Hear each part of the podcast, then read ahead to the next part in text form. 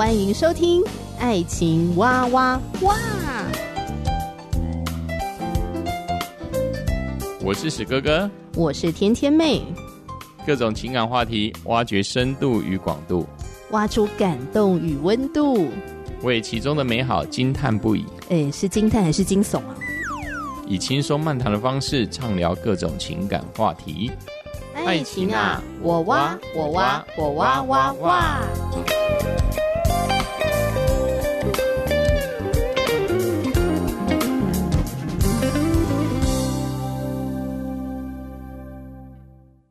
亲爱的听众朋友，平安，我是天天妹。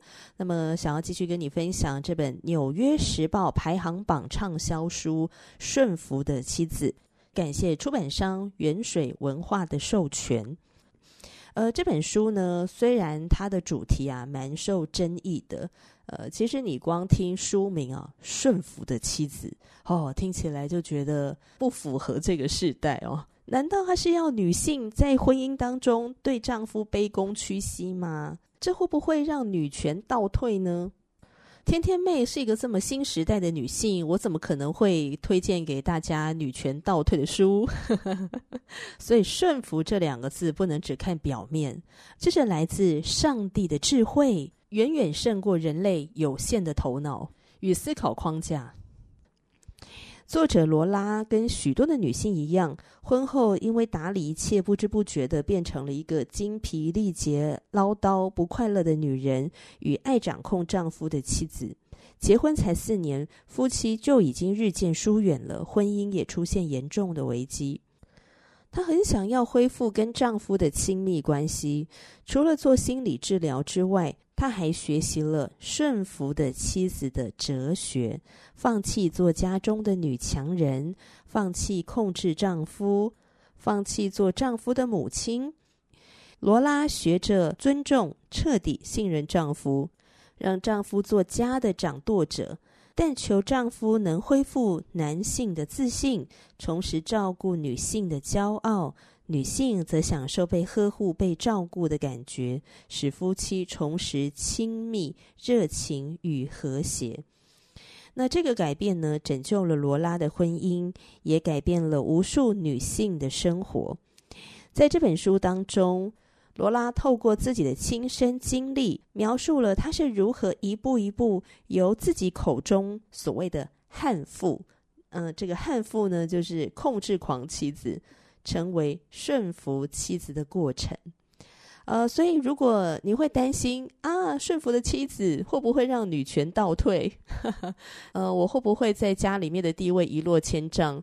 我的丈夫或我的孩子会不会更失控？那么，我们真的很需要重新的去认识什么叫做顺服。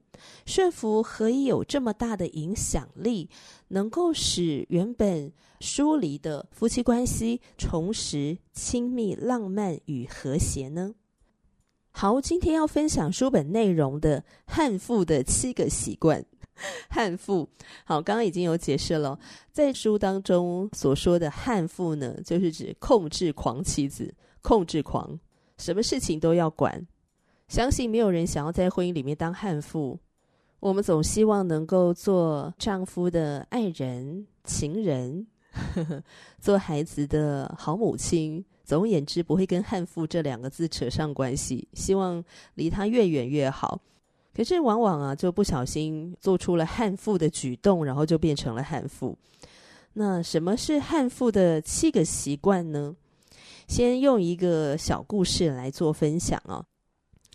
有一对夫妻啊，丈夫要去剪头发，妻子就陪着一起去。丈夫坐上那个剪发椅啊，理发师在帮他剪发的时候呢，呃，妻子就站在旁边，不断的发号施令：“哎，脑袋后面不要剪太短呐！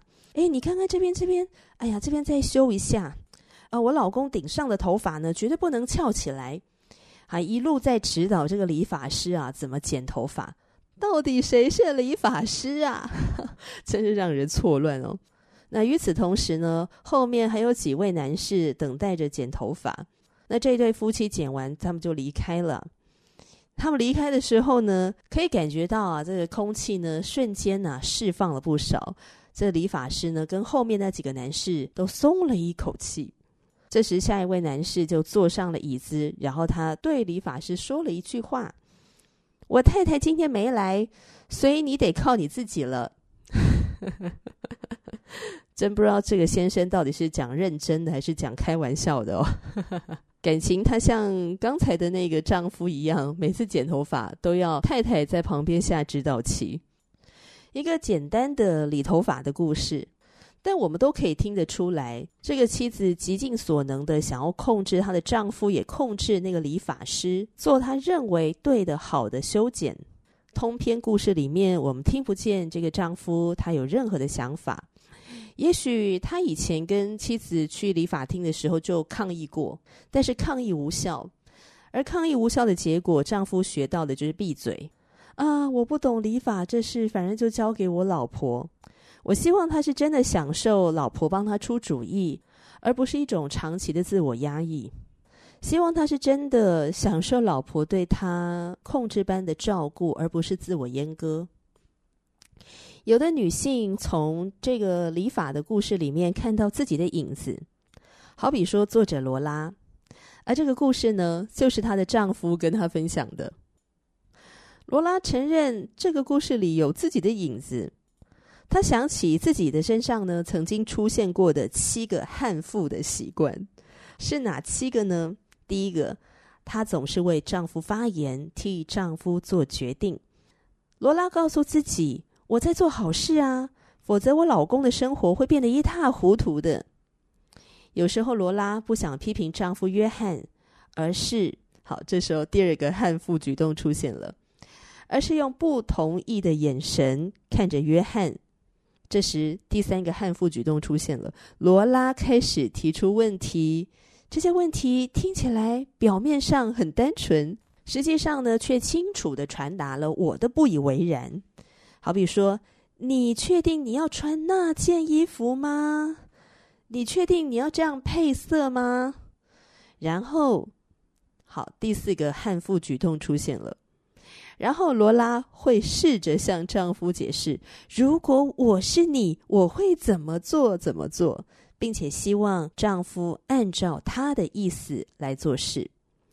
接着，第五个悍妇举动出现了，罗拉会提出无数暗示性的建议，好比说，丈夫约翰开车的时候，这时第六个悍妇举动出现了。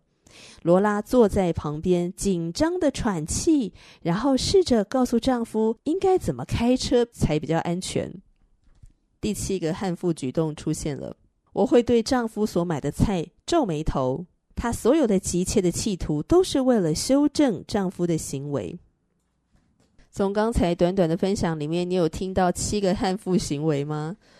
其实这七个真的很常见呢。第一个，为丈夫发言，替他做决定。嗯，请问正在收听这集节目的你，有没有替丈夫发言过，替他做决定呢？而且还是没有经过丈夫的授权。当有人来问问题的时候呢，抢在丈夫的面前来回答对方，然后直接替丈夫做决定。那当有人还问说：“诶，你要不要问一下你丈夫的时候啊？”你就说：“啊，不必问他啦，我来决定就好。”嗯，第二个悍妇的习惯就是。不认同丈夫的时候，好，不认同他说的话，或是不认同他的行为啊，不认同他的做法，我们不想要表面批评，可是我们用很不同意的眼神看着他，用眼神很明示的告诉老公：我不认同，我不欣赏，我不同意。第三个悍妇举动就是，我们透过提问题的方式，或者用反问的方式。来传达我们的不以为然。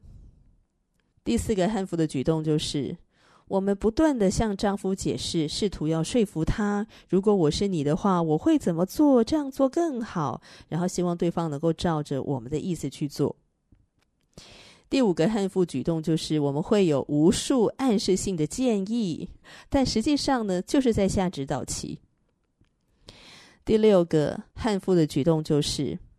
当丈夫在做主的时候，我们在旁边一副紧张兮兮的样子，其实就毫不信任他。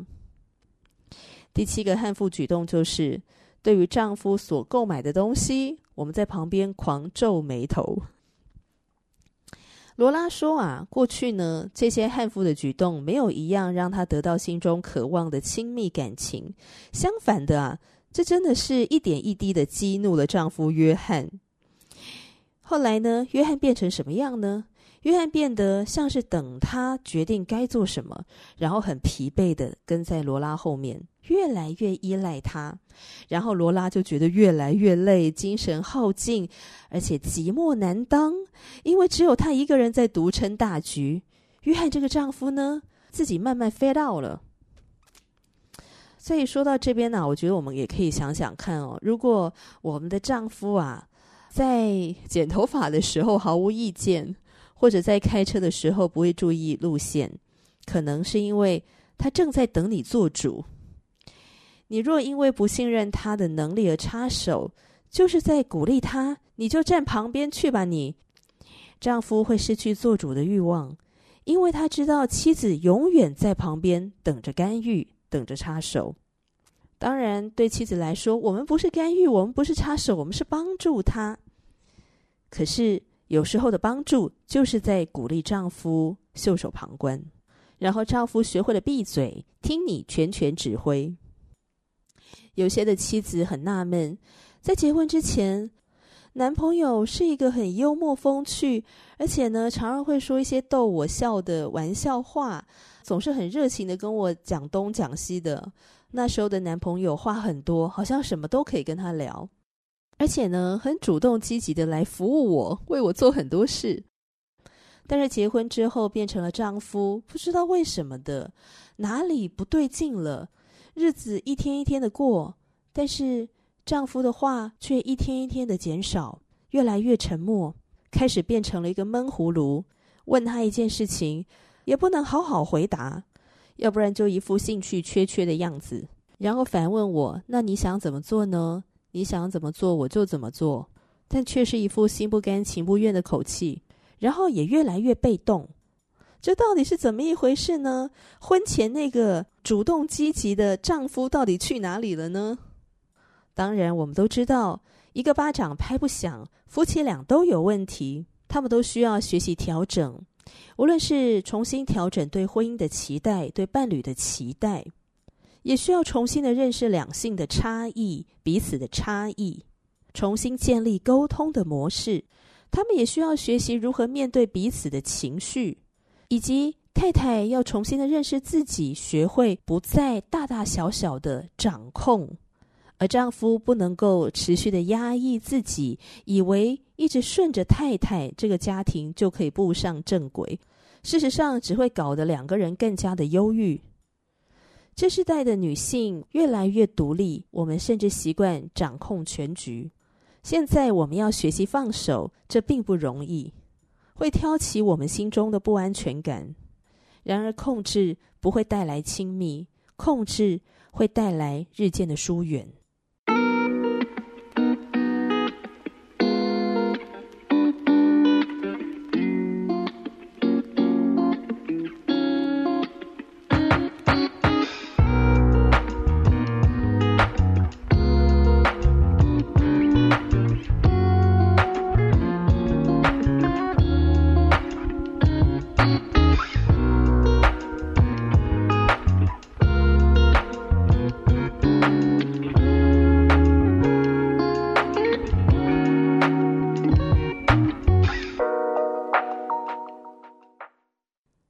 有人听到《顺服的妻子》这本书，就认为，那怎么没有人写一本书来教导男人，让他们变得更负责的丈夫呢？但是我们也无法强迫丈夫读那本书，或者是照那本书上的想法去做，是吗？所以，改善婚姻的唯一的机会，就是改变自己的行为。甚至我们可以这样的祷告：亲爱的天父，求你给我真诚的心。让我接受我无法改变的，括号我的丈夫，给我勇气，让我改变我能改变的，括号像我自己，再给我智慧，让我了解两者的差异，括号我和丈夫的差异。这样的祷告奉耶稣基督的名，阿门。这个祷告何等的谦卑呀、啊！我真的非常的欣赏。要放下控制欲最困难的一点，就是有时候呢，我们没有办法确定对方是不是会反过来控制我们。让丈夫感觉你对他的想法不屑一顾，是最危险的做法，也是控制他的一种巧妙的方式。击垮丈夫的思想时，你就是在告诉他你不信任他。没有信任就没有亲密，所以放下控制的关键在于敬重丈夫的想法。丈夫的想法也许对你来说不是很成熟，甚至有点愚蠢。可是呢，丈夫跟我们一样，有权得到思考的空间，也有权利不小心犯错，有权提出一些看似疯狂的点子。我们都需要有大声说出想法的自由。所以，尊重丈夫想法的第一步，就是让他可以大声的讲出来，不要批评他、取笑他、侮辱他，或者是表现不屑的样子。相反的，无论我们对丈夫的想法有什么样的观感，都要用很亲切、很诚恳的态度来跟他说话，因为他值得。比如说，他如果提出了换工作的想法，可能把你吓了一大跳，你可以对他说：“嗯，我的建议是这样，但是由你来决定。”如果丈夫想要让孩子去学滑雪，或者是去做一些让你觉得危险的事情，好，总而言之，你觉得危险，那你还是要说。啊、这是我的建议和想法，但是由你来决定。还有，当然也要顾及一下孩子们的想法。如果丈夫提议你们两个出去吃顿晚餐，但你希望省点钱在家里吃好了，可这时候呢，你还是要告诉丈夫说，由你来决定。即使你认为他的点子真是疯狂极了，还是要让他知道你是尊重他的看法的。呃，这并不是告诉你我们要假装啊，我明明心里面就不认同啊，然后我还要表面上假装我尊重他的决定，那这样不是在欺骗丈夫吗？呃，并不是这样的，我们正在学习不要做悍妇，而学习一个可以尊重、欣赏丈夫的妻子，开始练习说由你决定。由你决定这四个字显示，无论他认为怎么做比较妥当，你都同意他的想法。这种做法听起来好像有点危险，好刺激哦。呃，其实不然，你只是让丈夫做他自己。许多人会有一种幻觉，就是在不以为然的念头冒出来的时候，立刻的压抑。这种想法就会消失，永远不会变成行动，导致不愉快的后果。我们相信，只要我们告诉丈夫换工作不是一个好主意，就不必面对他所带来的财务上的不安定。如果我们用那种不同意的眼神看着丈夫，让丈夫晓得我们认为他修不好水管，我们就不必看到他难受的样子，不必听他一边修理一边咒骂。但问题在于，当我们击垮了丈夫的想法，或者说否决了丈夫的想法，我们也就杀死了他的精神。不尊重丈夫的看法，他就觉得受到拒绝。你让他毫无选择的余地，只能相信你已经知道怎么做最好，相信你拥有全部的否决权。你让丈夫明白谁是老大。谁是老板？那就是你。他会不断的想，何必费事呢？于是他越来越被动，而你感觉到越来越精疲力尽，感觉自己肩上担着所有的责任，好累啊，好累啊。我们是可以打破这样的恶性循环，用信任回应丈夫的看法，就是这四个字：由你决定。当然，这是指丈夫他提出来的一些看法。如果是你自己想做的事情，那当然不需要告诉丈夫由你决定哈。所以这边的界限呢，我们要明白。我们打破这样恶性循环，用信任回应丈夫的看法，丈夫就会感觉到一种新的责任感。要是他说他能够独自修好水管，而你说由你决定，他就会感觉所有的责任都落在他肩上。因而他更加的谨慎，他会慎重的考虑这项任务，再看看自己是否要承担。也就是说，你的信任会让丈夫懂得自重，更加的谨慎，也更加的成熟。这时候有人问啦，那要是丈夫真的说出或者是做出真的很蠢很蠢的事情，我该怎么办呢？要是我完全不同意他的想法，那怎么办呢？要是我真的很确定我是对的，而丈夫是错的，那该怎么办呢？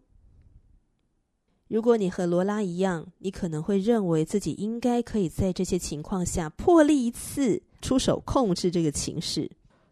错了，这个时候我们要学习顺服，特别特别要学习顺服。当你非常的想要推动丈夫去采取某些你认为好的行动时，要考虑自己有哪些选择：闭上嘴巴，保持和谐。还是开口批评，导致关系疏离，或是抗拒的反应。一旦我们说了不同意的话，他会马上跟我们保持心理距离。冲突使他不愉快，带来心理上的分裂。如果我们不断的告诉丈夫该怎么做才对，就得忍受他在事后疏远你。如果我们静默不语，保持平静，提醒自己这件事总会过去的，往后你要面对的问题绝对不会是婚姻问题。我们意识到这一点，真的会让你如释重负。当丈夫提出一个构想时，我们要记住一件事情：我们嫁的是一个能干、忠诚、勤奋、可靠的男人。他的决定若是成效不佳，别忘了，他正在学习。下一次他会更谨慎的投资，或者是让孩子穿上护膝，或者是雇佣一个专业的人员等等。我们若不用大惊小怪的态度来面对他的错误，他就会主动参与，在生活的每一个领域，渐渐的学会如何做主。这难道不是我们想要的吗？有人能够提出自己的构想，然后具体的实践他们。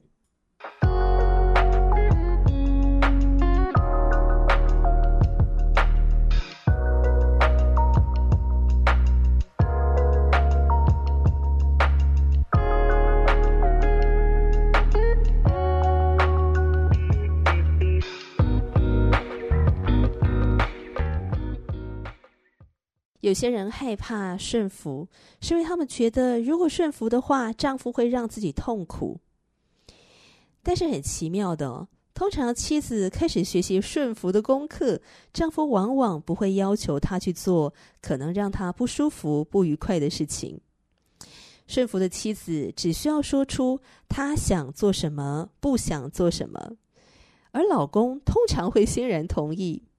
因为妻子的敬重，让他自然的想去珍惜她。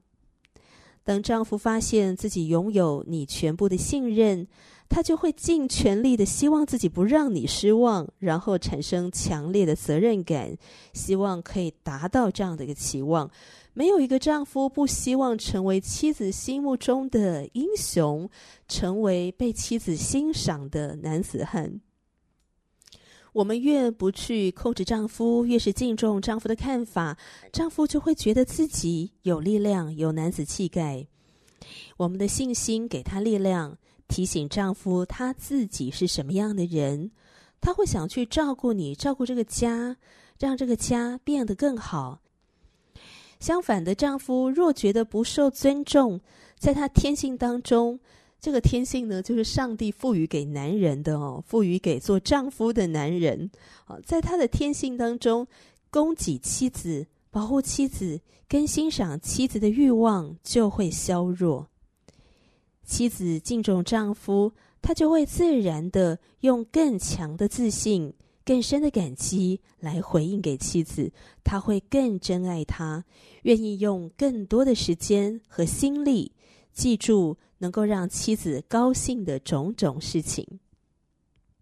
我跟不少的做丈夫的男性聊过，他们说在婚姻当中最挫折的是，他们觉得自己让妻子不快乐，而他们希望能够让妻子快乐，可是往往呢弄巧成拙，他们害怕犯错，所以渐渐的变得被动，然后妻子不开心。而自己也不开心。亲爱的广大女性同胞们，顺服丈夫最可怕的一点啊，可能有人会觉得，我们会不会从此就再也不能按照自己的意思来做事呢？事实正好跟我们的忧虑相反。放弃不必要的控制欲，不去掌控丈夫做事的方式，他要怎么开车，他要怎么穿衣服，他要做什么工作，他要怎么用，他要怎么做家务。你就能在你们的感情中、生活里面得到真正的权利。一手包下全部的事情，事必躬亲，不会让你变得更有权利，只会让你身心俱疲。相反的，放松心情，享受生活，让别人来处理大局，才是一种有力量的位置。坐在豪华轿车里的大人物，一定比掌控汽车的司机有权利。有一个实际的故事，有一个妻子说，她快要吃不消了，她必须负担所有的家务，她要上班，还要照顾孩子，还要想办法付清每一张账单，她还必须盯着丈夫。哦，要是丈夫忘了，她最后总是接过来做。她告诉丈夫事情应该怎么做，可是丈夫好像永远做不对。而另外一个妻子遇到的情况是怎么样呢？